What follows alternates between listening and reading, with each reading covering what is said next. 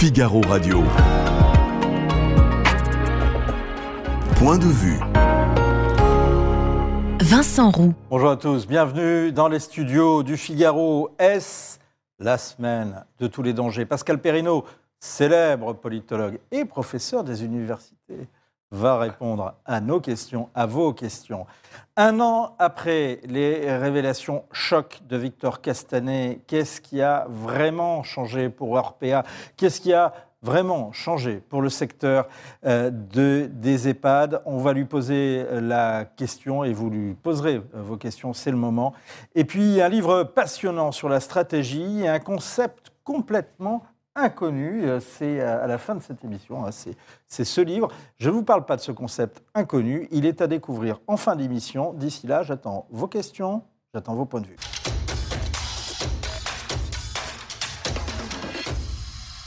Bonjour Pascal Perrineau. Bonjour. Quel est l'enjeu de cette semaine? L'enjeu de cette semaine, c'est euh, de voir s'il y a les signes ou bien d'une amplification de ce que l'on a connu la semaine dernière, et donc d'une capacité de plus en plus réduite euh, du gouvernement à piloter dans de bonnes conditions euh, la réforme des retraites, ou si on connaît les premiers signes d'érosion, à la fois sur le nombre de personnes qui seront dans la rue et sur l'ampleur du mouvement de grève. Il y a au fond deux indicateurs. Hein. On peut avoir par exemple une mobilisation qui reste aussi importante que la semaine dernière, mais une grève qui ici et là commence un peu euh, à s'étioler. Donc il faudra suivre attentivement euh, ces indicateurs. Mais arrêtons de nous faire peur tous les trois jours. Parce que quand vous regardez l'histoire des réformes de retraite, ça a commencé dans les années 90 avec la réforme euh, Balladur, il y a euh, toujours eu à peu près, dans 90% des cas, la situation que l'on connaît. C'est-à-dire une annonce de réforme qui obéit à peu près aux principes euh, qui sont ceux de la réforme Borne, euh, une mobilisation des syndicats ou un mouvement social, au début un soutien dans les sondages, et puis peu à peu une réforme qui, dans la majorité des cas, passe. Passe dans la mauvaise humeur, mais passe. Oh, sauf, en, sauf en 2019. Sauf en 2019, en effet, où là, ça a euh, bloqué. Hein. mais dans la majorité des cas, le scénario que l'on connaît est un scénario relativement classique. D'ailleurs, quand vous prenez les indicateurs euh, des sondages d'opinion qui tentent de mesurer la mobilisation, la colère, l'inquiétude, etc., le soutien au mouvement, vous apercevez qu'on est au niveau de 2010, c'était la réforme Wörth à l'époque, et la réforme Wörth était passée.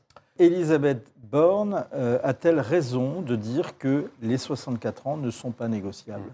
Écoutez, euh, on aurait pu imaginer que même ça, ça soit négociable, mais euh, il faut faire attention en termes de visibilité de la réforme à l'extérieur. L'âge maximal de la retraite, c'est quelque chose d'important. Et si le gouvernement se mettait à céder, il était au départ sur 65 ans. Il est revenu à 64. Donc, il a commencé à céder. Voilà, il a commencé à céder. et je crois que s'il cède, s'il fait des concessions, il les fera sur d'autres terrains.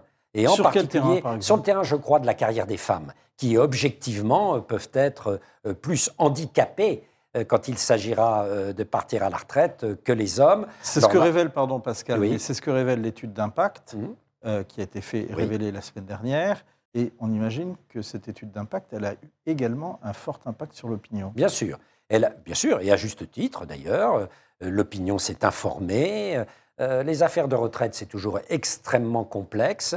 Et cette étude d'impact, d'ailleurs, était assez bien faite et montrait qu'il y avait à la fois des aspects sociaux sur les carrières pénibles, euh, sur le montant euh, de la retraite minimum. Il y, a, des aspects sociaux dans cette réforme. Il n'y a pas que, des mm. aspects où on cherche absolument à serrer tous les boulons. Euh, ce n'est 64 ans, nous dit Charles, ce n'est plus négociable. Ce n'est ni 65, ni 66, ni 70 et 64 ans. C'est l'exception française. Est-ce que cette idée qui est exprimée par Charles, qui est finalement euh, le soutien à un report de l'âge de la retraite, il reste important dans l'opinion. Aujourd'hui, il rassemble, j'allais dire, entre 30 euh, euh, et 40 hein, de l'opinion publique. Ça n'est pas négligeable, hein, mais ça n'est pas majoritaire. Une majorité de l'opinion continue à être favorable au mouvement contre la, contre la réforme. Mais j'allais dire, là aussi, ce n'est pas une nouveauté. Les Français, depuis des décennies, euh, sont très sensibles à l'âge de départ de la retraite. Et, il faut reconnaître que la réforme de 81, souvenons-nous, en 81, la, ré- la retraite, c'était 65 ans. Et c'est la Hein question que je voulais vous poser, Voilà. justement. Et la réforme Mitterrand, qui était une réforme que certains ont perçue comme démagogique, qui a fait baisser euh, la réforme à, à 60 ans, était portée depuis des décennies comme une des revendications fondamentales du front syndical euh, et du mouvement social. Et les Français ont obtenu ça. Et euh, depuis, il est très difficile de revenir sur cet âge. Pardon, Pascal, mais il y avait une majorité à l'époque en faveur de la retraite à 60 ans? Oui, il y avait une majorité, oui, pour la, referme- pour la, pour la réforme.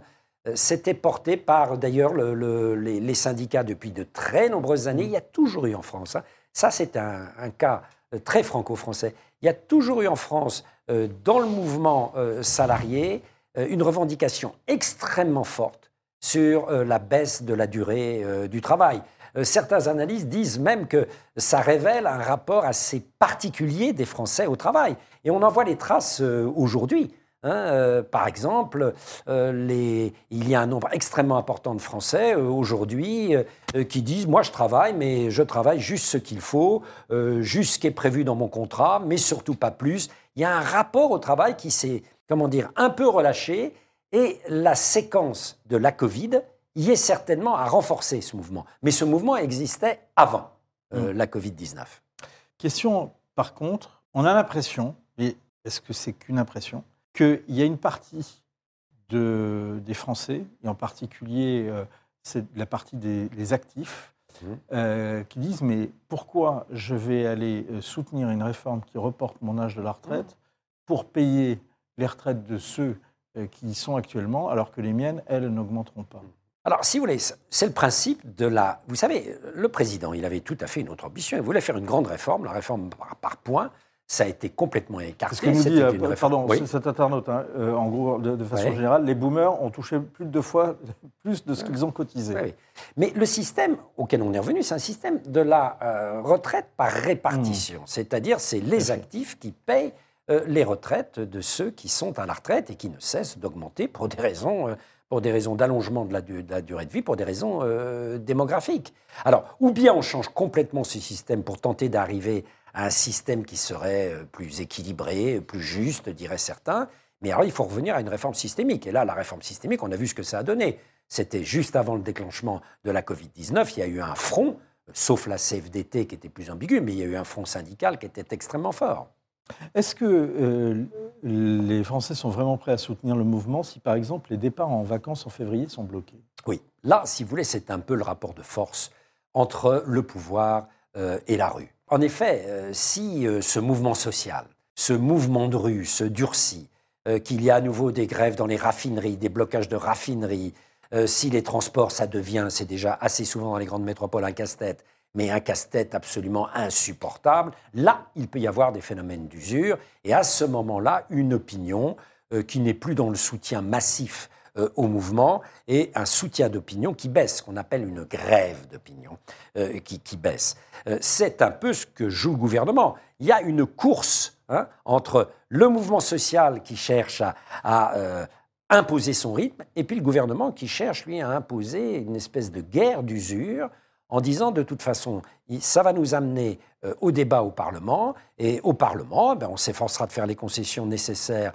pour avoir une majorité, et puis après, ben voilà, euh, il y aura, on aura gagné cette course euh, poursuite entre le mouvement social et le pouvoir. Rien n'est joué pour l'instant. hein. Rien n'est joué pour l'instant, mais bien sûr, rien n'est joué. Est-ce que la France insoumise va sortir grandie euh, de son opération Certains parlent de son obstruction parlementaire. 7000 quand même amendements, amendements, hein, euh, qui, sont, qui sont déposés? Pas forcément. Pourquoi? Parce que, de fait, depuis les législatives de 2022 et même la présidentielle, la France insoumise est la grande formation, la plus grande formation à gauche. Mais si elle veut devenir le pivot, la colonne vertébrale de la gauche, si elle veut devenir une grande force de gouvernement, il faudra qu'elle adopte tout à fait une autre position que la position qu'elle a adoptée. Pour l'instant, qu'est-ce que c'est que la position de LFI C'est la radicalisation, c'est la rue contre les pouvoirs institués. Je ne crois pas que c'est comme ça que l'on devient la grande colonne vertébrale de la gauche française. On reste et on s'enquiste dans la fonction protestataire. J'entends votre discours, mais c'est ce qu'on a entendu pendant toute la campagne présidentielle. À la sortie, Mélenchon a, tutoyé les 20% et euh, il a réussi à embarquer tout le monde oui. dans l'opération NUPES et en particulier dans l'opération Mélenchon Premier ministre. Voilà. Il a réussi, et, et- et il a réussi parce que ses partenaires n'ont pas eu beaucoup de colonnes vertébrales. Ouais. Le moins Donc la dire. radicalisation, euh, finalement, c'est pas euh, Ah, la finalement si rédhibitoire. La radicalisation, quand les Verts s'y prêtent, quand le PC s'y prête et quand le PS s'y prête, en effet, Mm. euh, là, c'est tout bénef, si vous me permettez l'expression, euh, pour la France insoumise. Mais vous voyez, regardez, qu'au Parti socialiste, on vient de le voir au dernier congrès, ça commence à, à- à- à tirer à U et à dia. Mm. Et que toute une partie des militants socialistes disent tout de même, la NUPES, c'est bien sympathique, ça nous a permis d'avoir un petit groupe à l'Assemblée nationale, mais enfin, qu'est-ce que c'est que la NUPES? C'est tout simplement l'imposition de la règle de faire euh, de LFI. C'est la soumission à LFI. Est-ce que, euh, d'ailleurs, le- l'éclatement de la NUPES, on n'en est pas du tout là, mais pourrait venir, par exemple, non pas de- du Parti socialiste ou des Verts, mais plutôt du Parti communiste? Oui, éventuellement du Parti communiste, surtout que euh, Fabien Roussel fait entendre que derrière le débat sur la stratégie, il y a un débat sur le type de gauche pour l'avenir.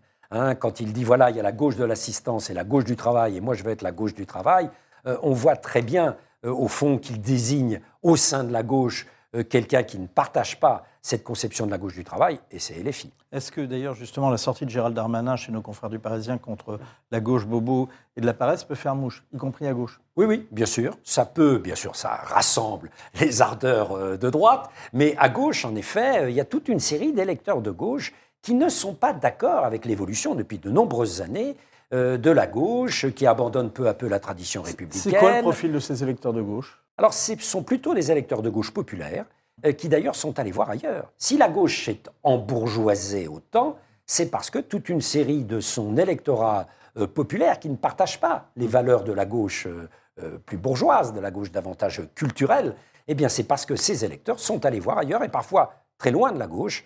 Au, au Rassemblement, au national. Rassemblement Donc ça veut dire que ces, ces- ces postures, ces discours, euh, cette stratégie de Fabien Roussel pourrait euh, réattirer, reséduire une partie de ses électeurs partis au Rassemblement national? Oui, il y a certainement dans le dispositif de la gauche euh, des hommes et des femmes qui doivent jouer cette carte. Parce que Sinon, sinon, Ruffin, par exemple Oui, François Ruffin, par exemple, à LFI. Euh, sinon, la gauche se condamne à rester une force minoritaire en Mm. France. On ne gagne pas une élection, quelle qu'elle soit, qu'on soit de droite, de gauche ou d'ailleurs, sans le peuple. Question justement sur le RN. Est-ce que le RN euh, va pâtir justement de cette manœuvre de, de LFI, de cette radicalisation? Pour l'instant, ça n'est pas le cas. Euh, la personne qui incarne le mieux l'opposition reste dans les sondages, Madame Marine Le Pen. Donc, pour l'instant, on n'a pas l'impression que le RN pâtisse de la stratégie qu'il a choisie, c'est de dire au fond, si vous avez envie dans la rue, d'aller dans la rue, allez-y, mais c'est pas là que ça se passe. Le texte sera voté ou non au Parlement et ils ont une stratégie parlementaire, ce qui renforce euh, euh, indirectement leur image de force responsable, entre guillemets, de force de gouvernement. À l'inverse, est-ce que justement, puisqu'on parlait de la gauche, la gauche avec la fin de la crise au PS peut sortir finalement renforcée de la séquence? Je ne crois pas. Pour l'instant, je ne crois Ah, pas que la pas gauche, non, je ne crois pas que la gauche sortira, euh, sortira euh, renforcée. Il y a trop d'ambiguïté et en particulier trop de place euh, donnée euh, au poids de la rue.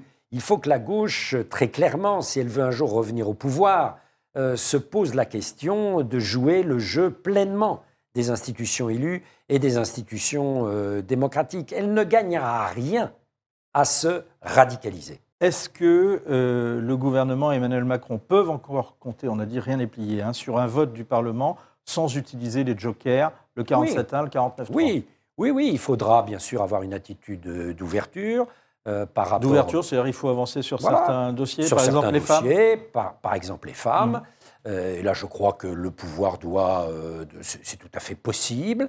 Euh, donc, il y aura, comme toujours, des amendements, des négociations. euh, Qu'est-ce doivent de faire, par exemple. Une mesure sur, euh, justement, pour, euh, euh, sur, sur le- la, la carrière des femmes? Par exemple, que les, les, les, trimestres, maternité, etc., Soient comptabilisés voilà, retraite. comptabilisés systématiquement.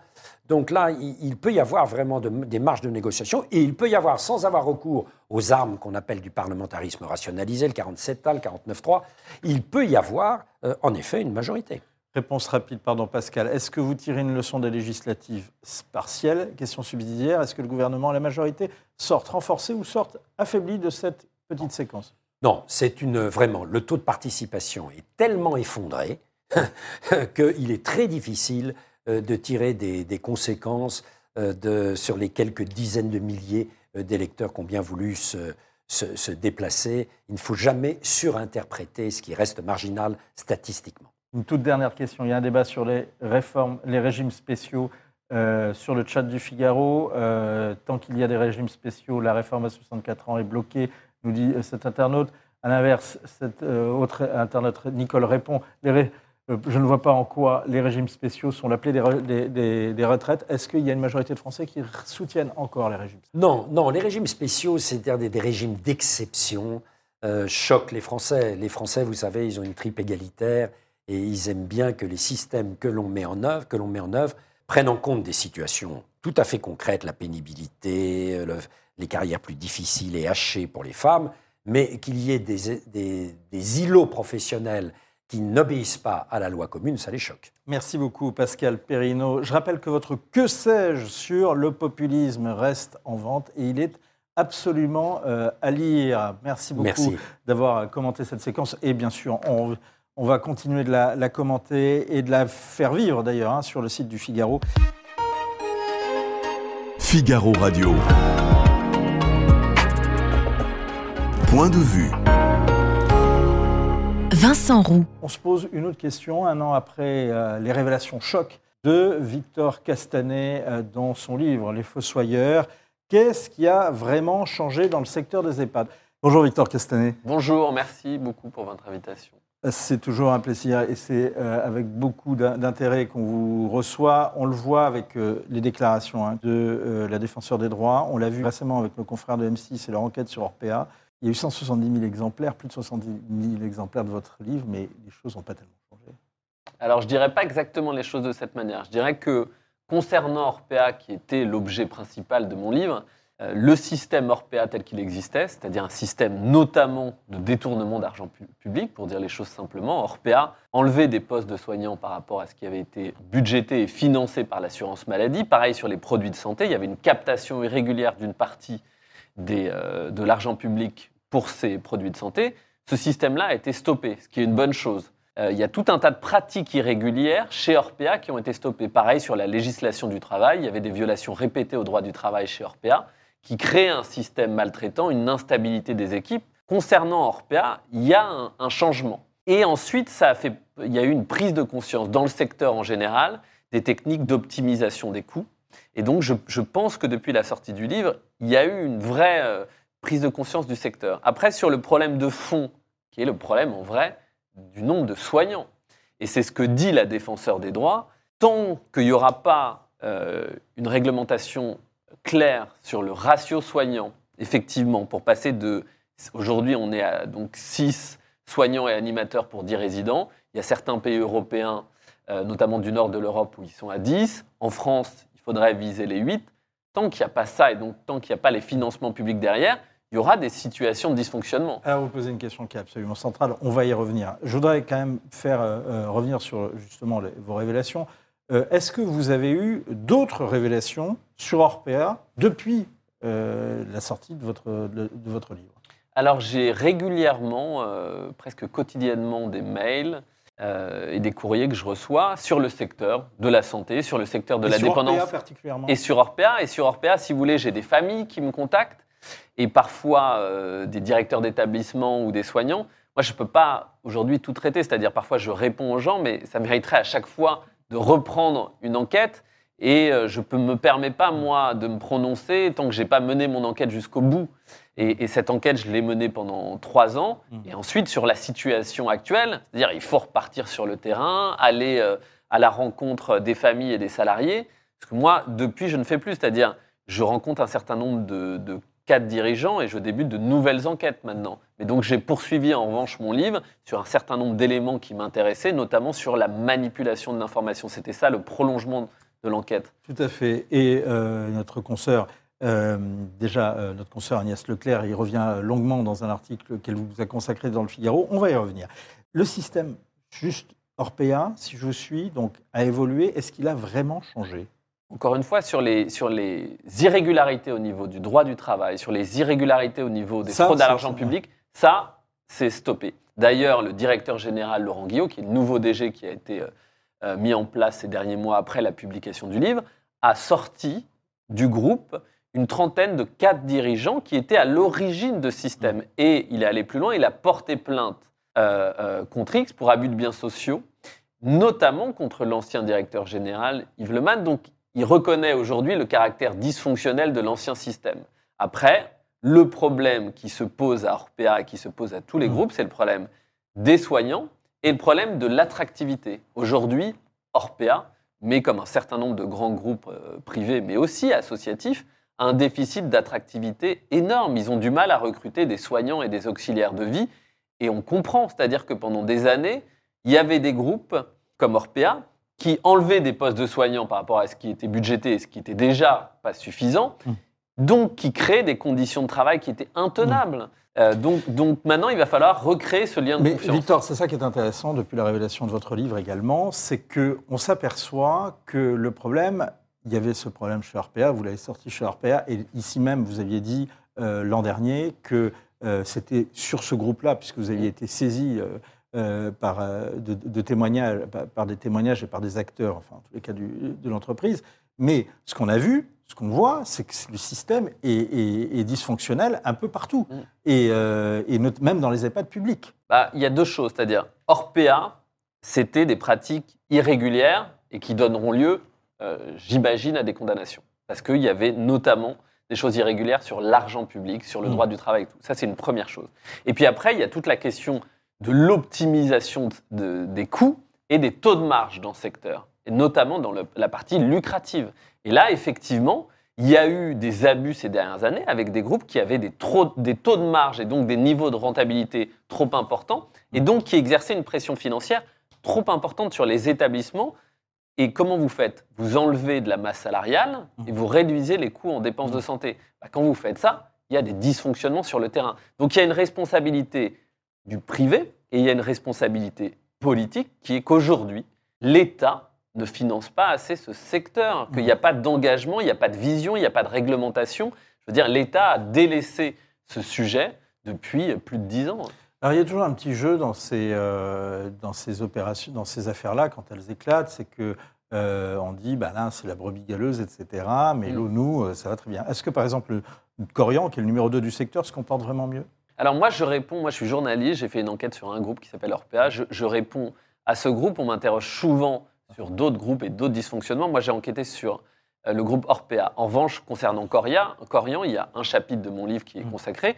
Corian, pendant des années, a mis un- en place un système de marge arrière sur les, sur les produits de santé qui était un système irrégulier. Donc, ils ont mis en place ce genre de, de, de pratiques qui avaient des, des, des conséquences sur la prise en charge des résidents. Euh, la situation euh, aujourd'hui chez, Corian, il faut la questionner, il faut qu'il y ait des enquêtes. Mais ce n'est pas moi aujourd'hui le, sujet de mon enquête.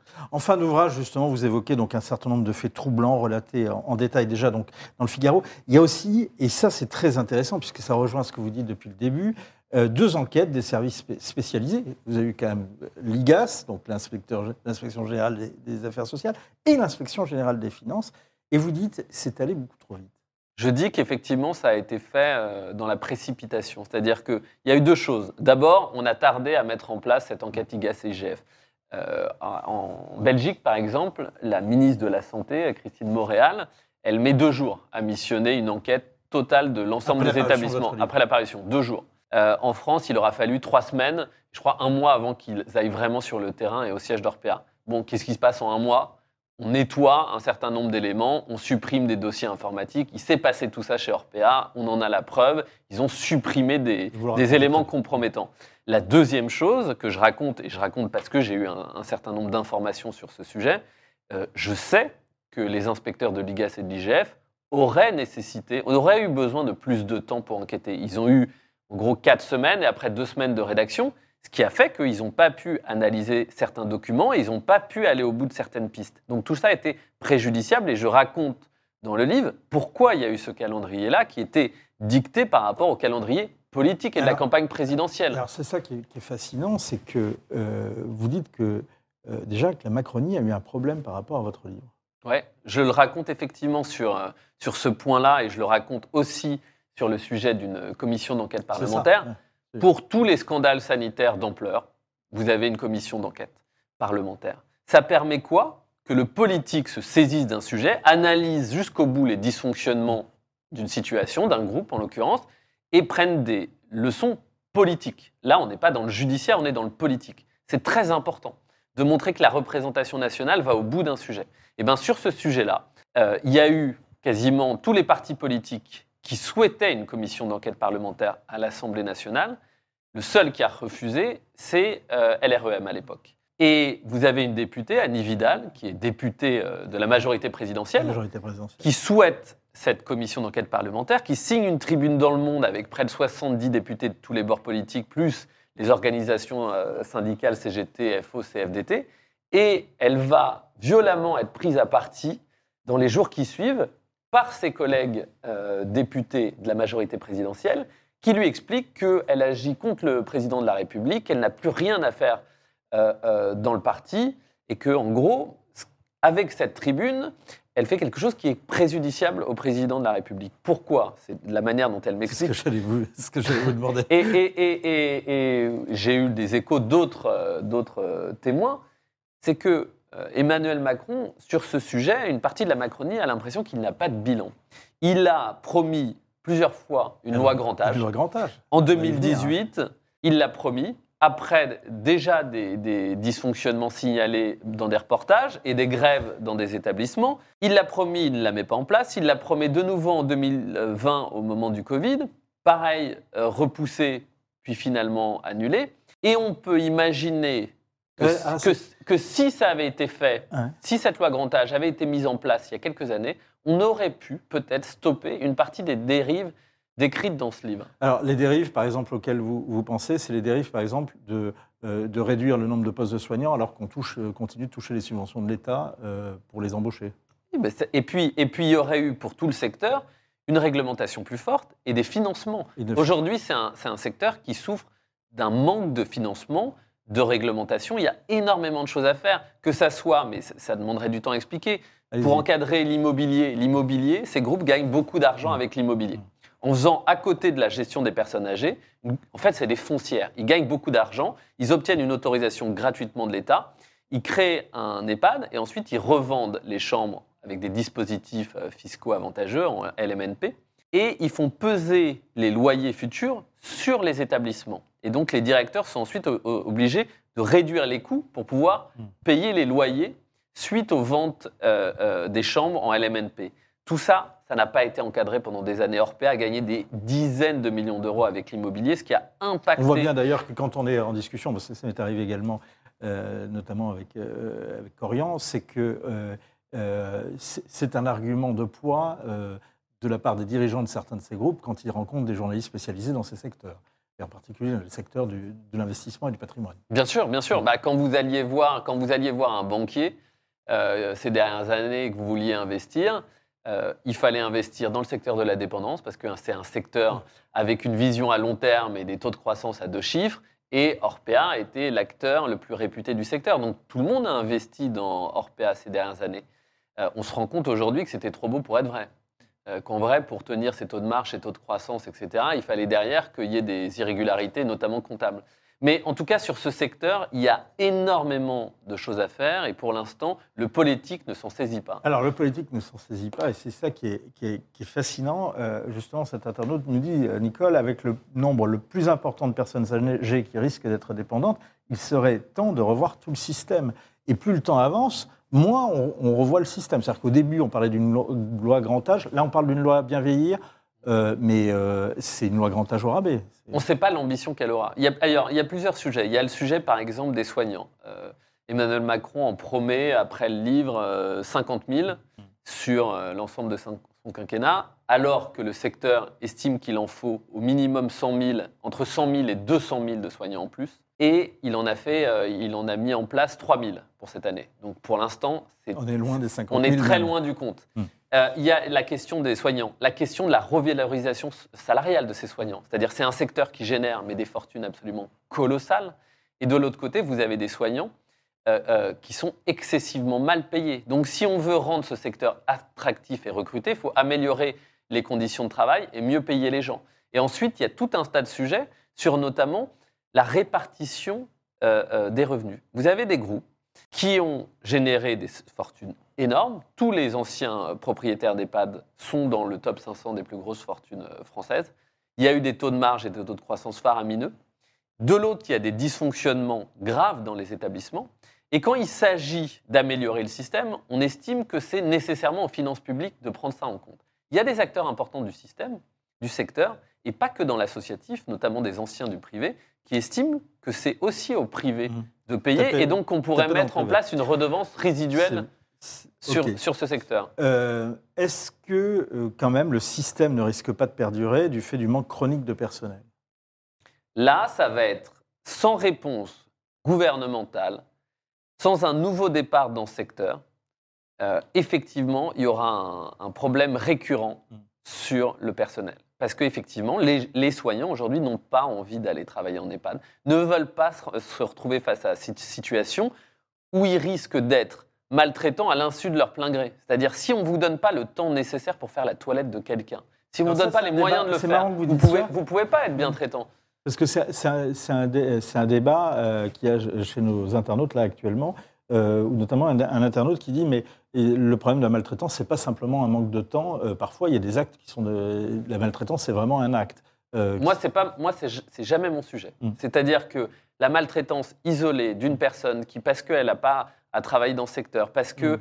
elle est ce jour-là, elle a vécu un- une situation difficile dans sa famille et qu'il y a un geste euh, violent, c'est pas mon sujet. Ça arrivera toujours. Avec des formations, ça arrivera moins, mais ça arrivera toujours. Mon sujet, moi, c'est comment un système, un système qui joue notamment sur l'optimisation des coûts et sur le manque de personnel, euh, entraîne des situations de maltraitance. Et ça concerne les groupes privés, et ça concerne aujourd'hui le public et l'associatif, parce que l'État ne finance pas assez. Ça, je veux dire, vous pouvez dire qu'il y a des actes isolés de telle et telle personne. Ça ne changera rien au final. En revanche, expliquer que s'il n'y a pas assez de soignants, il y aura des situations dysfonctionnelles et des incidents, là, vous mettez pression sur le politique pour que les choses changent. Mais moi, l'acte isolé d'une personne qui est, qui est un moment violent, ce n'est pas mon sujet journalistique. 170 000 exemplaires, c'est ce que vous avez, euh, c'est le nombre de- d'exemplaires qui ont été vendus donc de votre livre, nouvelle réédition avec 10 nouveaux chapitres. Qu'est-ce que vous allez faire maintenant? Une autre enquête. Je vais faire une autre enquête parce que depuis euh, l'apparition de ce livre, euh, j'ai eu la chance de recevoir un grand nombre de, de courriels et de mails, et euh, notamment de familles, sur le secteur des, personnes âgées et des soignants, qui venaient remercier notamment les, sources, qui venaient me raconter ce qu'elles avaient vécu en EHPAD. Et puis j'ai eu des, soignants euh, et des salariés de tout le secteur de la santé, euh, que ce soit l'hôpital, les urgences, les cliniques psychiatriques, le handicap. Dans absolument tous les domaines, j'ai des gens qui viennent m'alerter sur des situations dysfonctionnelles et qui euh, me demandent d'enquêter. Et donc, euh, moi, c'est un sujet qui me, qui me passionne, qui m'habite. Je pense que c'est un sujet très concernant et impactant pour les gens. Donc, je vais continuer à faire des enquêtes sur ce sujet. Si j'en juge par le nombre de réactions, en tous les cas, par rapport à, ce que, euh, à votre présence depuis le début euh, de cette interview, effectivement, euh, vous tapez juste. Merci beaucoup. Les Fossoyeurs, édition augmentée de 10 chapitres inédits. C'est la nouvelle, donc c'est la réédition, c'est la nouvelle édition du livre de l'enquête choc de Victor Castanet, et c'est chez J'ai lu. Figaro Radio. Point de vue. Vincent Roux. L'autre actualité, la guerre encore et toujours, et cette révélation euh, signée euh, de Boris Johnson, euh, l'ancien Premier ministre britannique, qui raconte un échange qu'il a eu au téléphone avec Vladimir Poutine. He threatened me at one point and said, you know, uh, Boris, I don't want to hurt you, but uh, with a missile it would only take a minute or something like that, you know. Uh, you know, jolly. Uh, but I think from the, the very relaxed tone that he was taking, uh, the sort of air of detachment that he seemed to have, he was just playing along uh, with my attempts to get him to negotiate. He said, Boris, you, you say that uh, Ukraine is, is not going to join NATO anytime soon. He said it in English, anytime soon. What is anytime soon? And I said, well, it, it, it's not going to join NATO for the foreseeable future. Bonjour Benoît Billan. Un, Bonjour. un- un missile, ça pourrait suffire pour atomiser la Grande-Bretagne? La Grande-Bretagne, non. Une grande ville, euh, s'il est nucléaire, euh, oui, c'est toujours possible, bien sûr. Est-ce que l'erreur fondamentale des Russes est de ne pas avoir bien préparé la guerre qu'ils mènent en Ukraine? Je vous pose cette question après avoir lu votre livre passionnant. Alors. Je pense que les choses sont un petit peu plus compliquées que ça. Euh, je ne pense pas que les Russes aient forcément mal préparé la guerre. Je pense qu'ils n'ont pas forcément préparé la bonne guerre. C'est-à-dire qu'ils ne se sont pas attendus nécessairement à ce qui s'est passé, c'est-à-dire que les Ukrainiens résistent, que le gouvernement euh, de Kiev ne s'effondre pas dans les premiers jours de l'invasion. Il y avait un plan qui semble relativement cohérent, euh, mais qui était basé sur des postulats qui se sont avérés faux. Donc il était cohérent par rapport à des mauvais postulats. Euh, Mais justement, est-ce et que voilà, le fait qu'il y ait des mauvais postulats n'indique pas que la guerre a été mal préparée? Alors, la, la question, c'est à quel niveau? Est-ce qu'elle a été mal préparée au niveau politique? Parce qu'on a eu une perception fausse de ce qu'était l'Ukraine et de quelle était la volonté de résister des Ukrainiens. Est-ce qu'elle a été mal préparée au plan des renseignements? De quels renseignements disposaient les Russes? Est-ce qu'ils ont été intoxiqués? Est-ce qu'ils se sont auto-intoxiqués? Parce que ça arrive aussi.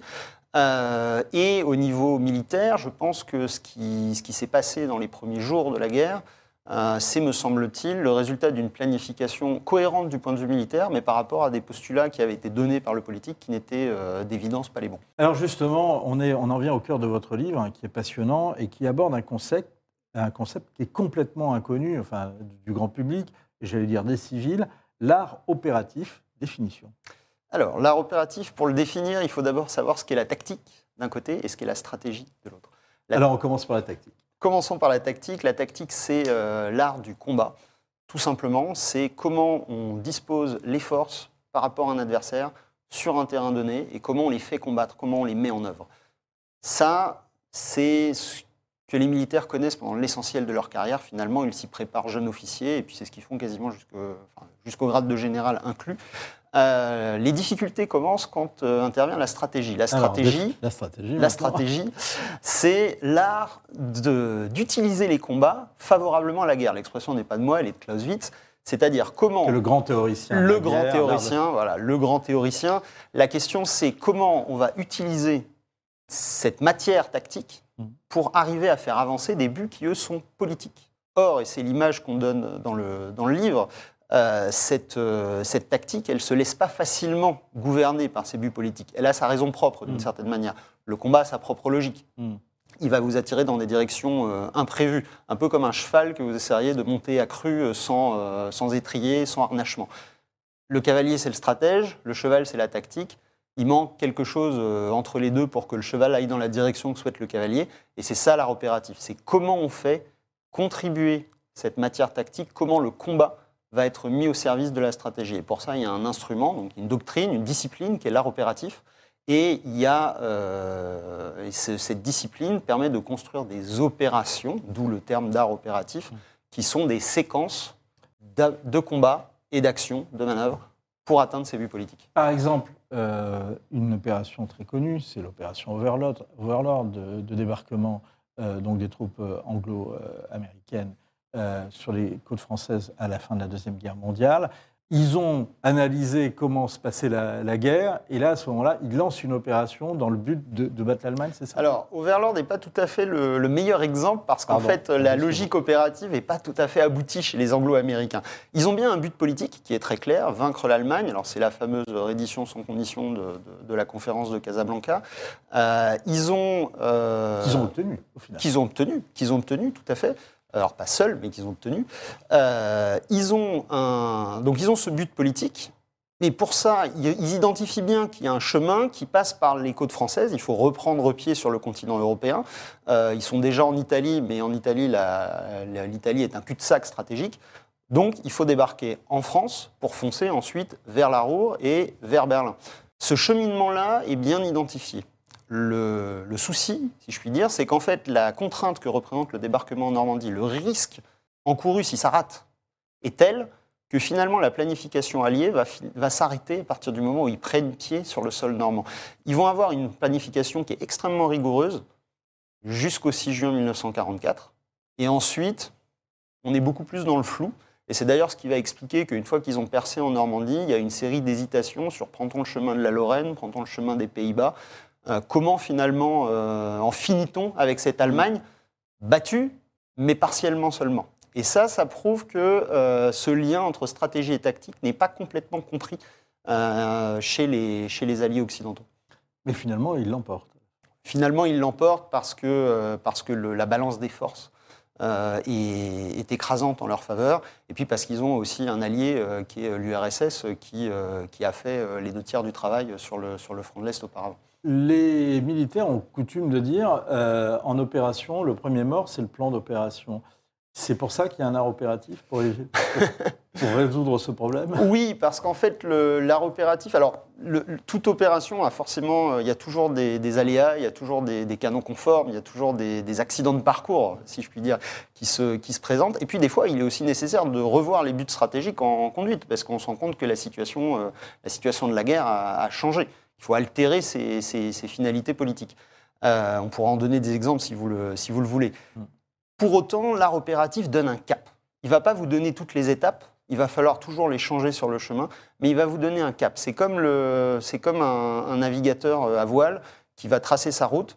Bon, et ben à un moment, le vent va changer, il va falloir changer la façon dont on trace la route, mais pour autant, la direction dans laquelle on veut aller reste la même. Et c'est un peu ça l'art opératif, c'est ce qui va permettre à ce que le, stratège, celui qui conduit euh, la guerre militairement, ait toujours en tête les buts de son souverain, donc de politique, euh, et euh, puisse les transcrire en une séquence d'actions. Est-ce que vous pouvez donner concrètement un exemple d'art opératif qui a parfaitement réussi? Alors, le, le meilleur exemple, il est à chercher, c'est ceux qui ont inventé le, le concept, c'est Ce les, Russes. c'est les Russes, c'est les Russes, donc c'est les Soviétiques en fait, hein, pour être tout à fait, euh, tout à fait euh, exact. Euh, il y a une séquence qui va se, se nouer à partir de la conférence de Téhéran en 1943, euh, dont on parle assez longuement dans le, dans le livre, qui- où ben, justement vous parliez du débarquement. Staline comprend à ce moment-là que ça y est, le second front qui réclame à corps et à cri depuis, euh, depuis des mois va se faire. Les alliés euh, occidentaux vont bel et bien débarquer en Normandie. Et donc pour lui, ça change l'équation stratégique. La question de la défaite de l'Allemagne, alors ne passe pas au second plan, parce qu'il faut quand même en finir avec le Troisième Reich, mais n'est plus la seule question qui se pose à lui. Se pose maintenant la question de l'après-guerre. Quel va être l'équilibre européen une fois que le Troisième Reich aura été détruit? Qui pour lui, à partir du moment où le débarquement se fait, est chose quasi acquise. À partir de là, les soviétiques vont altérer la façon dont ils conduisent leurs opérations pour ne pas se contenter de battre l'armée allemande, ce qui était leur objectif jusqu'à présent, mais pour aussi s'en prendre à tous les alliés d'Europe de l'Est de l'Allemagne, la Roumanie, la Hongrie, la Bulgarie, euh, d'aller vers les Balkans, de s'assurer finalement que, euh, eh quand ils vont aborder l'après-guerre, ils la feront avec un glacis stratégique. Et toutes les opérations de la fin de la guerre vont être conçues dans ce sens-là, y compris, et c'est un, ça c'est un exemple que je dois à mon co-auteur Jean, Lopez, euh, y compris euh, lorsqu'ils euh, lorsqu'ils rentrent en Pologne, ils vont s'assurer pour que la Pologne d'après-guerre dispose d'un bassin industriel et donc d'une assise économique et politique, puisque nous sommes dans le cadre du marxisme, donc il faut un prolétariat, eh bien, ils vont s'assurer que la Silésie allemande, que Staline souhaite remettre en cadeau finalement à la nouvelle, à la nouvelle Pologne, euh, ne soit pas détruite. Et donc les opérations que va conduire l'armée rouge vont être faites pour créer une nasse encerclant l'armée allemande qui défend cette région, mais en lui laissant quand même une porte de sortie, pilonnée par l'artillerie, mais qui permet qu'il n'y ait pas de combat dans le bassin industriel et donc que celui-ci ne soit pas détruit. C'est un exemple. Euh, Est-ce que les Français savent Qu'est-ce que les Français savent faire en matière d'art opératif? Pas grand-chose, parce qu'en fait, c'est un, une, une façon de penser qui, euh, qui n'a jamais abouti en Occident. Euh, L'art opératif euh, est apparu dans le vocabulaire des militaires à partir des années 80, d'abord aux États-Unis, euh, et puis ensuite par l'OTAN, c'est arrivé jusqu'en France. Pour autant, on ne sait pas très bien quoi en faire. En réalité, euh, je pense qu'en France, on est très bon en stratégie. On a l'avantage d'avoir un, socle stratégique extrêmement solide qu'on doit à la dissuasion nucléaire, qu'on doit à l'héritage gaulien, euh, qu'on doit à une géopolitique aussi euh, bien, ancrée dans notre histoire. On est bon en tactique, on a pu le, prouver encore récemment au Mali ou ailleurs. Mais on voit bien que comment faire en sorte que bah, comment user de la force aujourd'hui, c'est une question qui, n'a rien d'évident et euh, pour laquelle on est assez dépourvu. Donc non, la France ne fait pas d'art opératif euh, et, et c'est un, c'est un chantier peut-être à, peut à mener dans les années qui viennent d'ailleurs.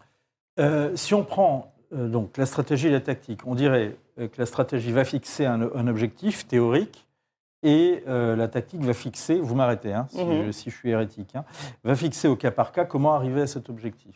C'est pas tout à fait ça. La, la tactique va vous dire comment remporter les combats. Euh, mais un combat, euh, vous vous, le, choisissez pas toujours. Des fois, c'est l'adversaire qui vous l'impose. Euh, la tactique ne va vous aider que sur le champ de bataille, finalement. Dès que vous sortez du champ de bataille, comment vous allez mettre en œuvre la stratégie? C'est bien ça l'art opératif. C'est quel combat vous allez choisir ou essayer de choisir? Quel, euh, où est-ce que vous allez livrer bataille? Comment vous allez livrer bataille? Quelles vont être, en fonction de votre finalité stratégique? Il est évident, pour vous donner un exemple, que quand vous souhaitez amener un adversaire à négocier, vous n'allez pas forcément concevoir le même type d'opération que quand vous souhaitez anéantir cet adversaire. Vous n'allez pas du tout utiliser le même niveau de force. Vous allez pas Et c'est là où. Et c'est entre- là où rentre entre- cette logique en jeu. Alors, est-ce que c'est pas, est-ce que c'est pas une maladie justement de l'armée française? Euh, Par exemple, on gagne sur le terrain la guerre d'Algérie et euh, finalement on la guerre au plan, on, la perd au plan politique. Est-ce que là, ça, justement, on n'a pas péché par manque d'art opératif? L'Algérie, non. L'Algérie, on a pêché par, euh, je pense, euh, manque de, manque de, de. Là, c'est plus au niveau politique que ça se posait. La question, c'est la question, c'est c'est plus la, la guerre d'Algérie était-elle gagnable? Il n'y a pas de l'art militaire, si vous voulez, ne va pas vous permettre de résoudre des problèmes politiques. euh, qui sont, euh, qui, qui sont aussi, euh, aussi, euh, aussi engagés que l'était l'affaire algérienne. Il n'y avait pas de solution militaire à la, à la guerre d'Algérie. Que le FLN ait été battu sur le terrain, j'ai envie de dire, c'était c'était plus là qu'était le, le sujet finalement. Plus les hostilités durent, et dites-vous, plus les paramètres initiaux changent. Est-ce que c'est ce qui explique les, les difficultés des Russes, en tous les cas, dès le départ? Alors, c'est ce qui explique certainement le, le fait qu'aujourd'hui, on ne comprend pas très bien euh, quelles sont les initiatives qu'ils prennent. C'est sans doute ce qui explique leur repli de, de l'été et du début de, de l'automne. On sent bien qu'ils sont en train d'essayer de se, se réadapter à, à de nouveaux paramètres. Euh, ils ont lancé des initiatives nouvelles, comme le fait de commencer une campagne de bombardement sur les infrastructures, notamment électriques euh, ukrainiennes, ce qu'ils n'avaient pas fait au début de la, au début de la guerre. Il y a une volonté d'adaptation, si vous voulez, parce que oui, les paramètres ont changé, parce qu'il y a cette résistance ukrainienne, parce qu'il y a un appui occidental qui est peut-être plus appuyé que ce qu'ils pensaient, et parce que l'outil euh, militaire russe s'est pas révélé aussi performant que le pensait son pouvoir politique, très certainement. Est-ce que l'art de la guerre est de la gagner sans la livrer ou avant, de la livrer C'est en tout cas l'interprétation la plus répandue du, stratège chinois euh, euh, Sun Tzu. À vous lire, par contre, c'est pas si simple. Il faut de toute façon livrer la guerre. Oui, parce que c'est le vaincu qui décide qu'il a perdu. C'est-à-dire qu'il faut convaincre quelqu'un qu'il est vaincu. Et convaincre quelqu'un qu'il est vaincu sans combattre, généralement, ça, ne marche pas ou ça ne marche pas très longtemps. Vous ne faites que repousser le problème. Il y a un moment où il faut vider la querelle et malheureusement, euh, ça, ça se, fait, euh, ça se fait par le combat. Alors, est-ce que dans ces conditions, euh, ça veut dire qu'on va connaître une multiplication des conflits et des guerres? C'est à craindre. euh, c'est à craindre parce qu'on assiste à une reconfiguration des équilibres internationaux depuis maintenant euh, la fin de la, guerre froide. Il y a un moment unipolaire américain qui, est terminé. Euh, il, y a, aussi des, tensions intérieures dans de, multiples pays, de multiples continents. Tout ça va forcément avoir des manifestations violentes à un moment. Est-ce que la Chine, réponse courte, pourra essayer de reconquérir Taïwan sans livrer la guerre et le combat? C'est sans doute ce que souhaite le pouvoir chinois. Je ne sais pas si c'est possible. Ça, ça va dépendre des Taïwanais. Et de savoir s'ils sont vaincus ou pas C'est ça. Merci beaucoup, euh, Benoît Billon. Votre livre est passionnant et, et vraiment votre euh, façon de penser est tout à fait stimulante. Conduire la guerre, entretien sur l'art opératif, euh, c'est votre- c'est un livre d'entretien avec, euh, Benoît- avec Jean Lopez. Et je rajoute qu'il y a des, résumés à, chaque, à chaque fin de chapitre qui sont ég- également très intéressants. Mais ça mérite de, de se plonger, même si on ne comprend pas tout parfois. c'est Quand même, ça remue bien les ménages et c'est vraiment passionnant. Merci. Donc c'est chez Perrin.